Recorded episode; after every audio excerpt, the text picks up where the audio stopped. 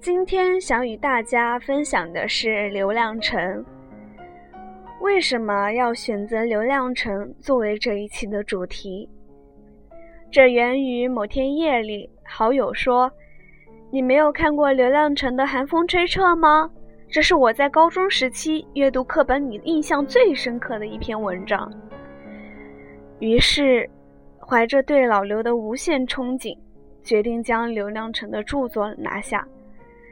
仔细翻阅了几篇文章之后呢，发现老刘的每篇文章都是透过事物的表象，告诉我们他对生活与人生的感悟。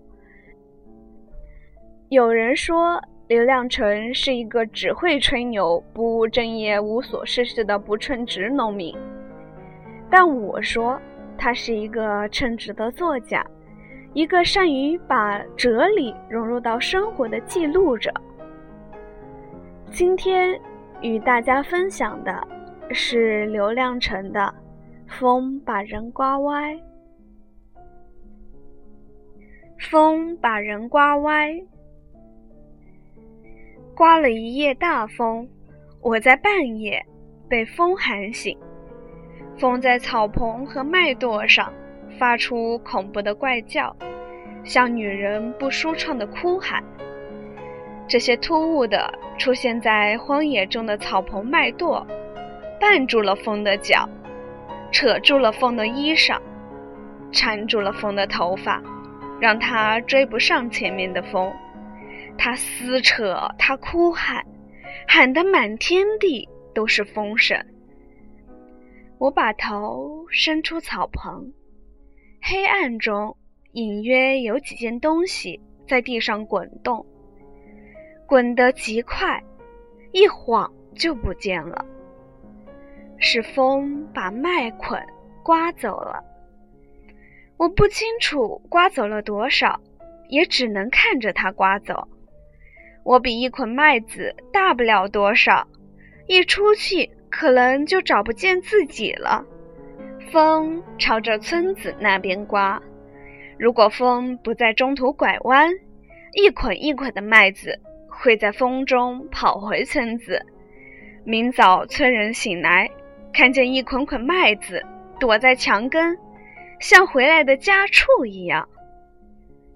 每年都有几场大风经过村庄，风把人刮歪。又把刮歪的树刮直，风从不同方向来，人和树木往哪边斜，不由自主。能做到的，只是在每一场风后把自己扶直。一棵树在各种各样的风中变得扭曲、古里古怪，你几乎可以看出。它沧桑躯干上的哪个弯是南风吹的，哪个拐是北风刮的？但它最终高大粗壮的立在土地上，无论南风北风都无力动摇它。我们村边就有几棵这样的大树，村里也有几个这样的人。我太年轻，根扎得不深。躯干也不扎实，担心自己会被一场大风刮跑，像一棵草、一片树叶，随风千里飘落到一个陌生地方，也不管你喜不喜欢、愿不愿意，风把你一扔就不见了，你没地方去找风的麻烦。刮风的时候，满世界都是风，风一停。就只剩下空气，天空若无其事，大地也好像什么都没发生，只有你的命运被改变了，莫名其妙的落在另一个地方，你只好等另一场相反的风把自己刮回去，可能一等多年，再没有一场能刮起你的大风。你在等待飞翔的时间里，不情愿地长大，变得沉重无比。去年，我在一场东风中看见很久以前从我们家榆树上刮走的一片树叶，又从远处刮回来。它在空中翻了几个跟头，摇摇晃晃地落到窗台上。那场风刚好在我们村里停住，像是猛然刹住了车。许多东西从天上往下掉，有纸片、写字的和没写字的纸片。布条、头发和毛，更多的是树叶。我在纷纷下落的东西中认出了我们家榆树上的一片树叶，我赶忙抓住它，平放在手中。这片叶的边缘已有几处损伤，原先被阴的一面被晒得有些发白。它在什么地方？经受了什么样的阳光？另一面粘着些褐黄的粘土，我不知道它被刮了多远，又被另一场风刮回来。一路上经过了多少地方？这些地方都是我从没去过的。它飘回来了，这是极少数的一片叶子。风是空气在跑，一场风一过。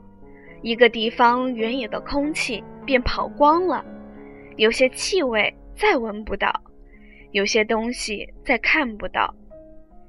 昨天弥漫村巷的谁家炒菜的肉香，昨晚被一个人独享的女人的体香，下午晾在树上忘收的一块布，早上放在窗台上写着几句话的一张纸。风把一个村庄酝酿许久的被一村人吸进呼出、弄出特殊味道的一窝子空气，整个的搬运到百里千里外的另一个地方。每一场风后，都会有几朵我们不认识的云停留在村庄上头，模样怪怪的，颜色深深的，弄不清啥意思。短期内如果没有风，这几朵云就会一动不动赖在头顶，不管我们喜不喜欢。我们看顺眼的云，在风中跑得一朵都找不见。风一过，人忙起来，很少有空看天。偶尔看几眼也能看顺眼，把它认成我们村的云。天热了，盼它遮遮阳；地旱了。盼它下点雨，地果真就旱了，一两个月没水，庄稼一片片淹了。头顶的几朵云，在村人苦苦的期盼中，果真有了些羽翼，颜色由雪白变铅灰，再变墨黑。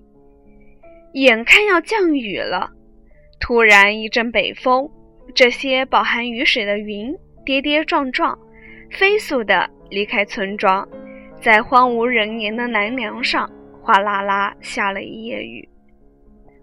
我们望着头顶腾空的晴朗天空，骂着那些养不乖的野云。第二天，全村人开会，做了一个严厉的决定：以后不管南来北往的云。一律不让它在我们村庄上头停，让云远远滚蛋。我们不再指望天上的水，我们要挖一条穿越戈壁的长渠。那一年，村长是胡木，我太年轻，整日缩着头，等待机会来临。我在一场南风中。闻见浓浓的鱼腥味，遥想某个海边渔村，一张大网罩着海，所有的鱼被网上岸，堆满沙滩。海风吹走鱼腥，鱼被留下来。另一场风中，我闻见一群女人成熟的气息，想到一个又一个的鲜美女子。在离我很远处长大成熟，然后老去。我闲掉的缰绳朝着他们举起放下，鞭长莫及。各种各样的风经过了村庄，屋顶上的土吹光了几次，住在房子里的人也记不清楚。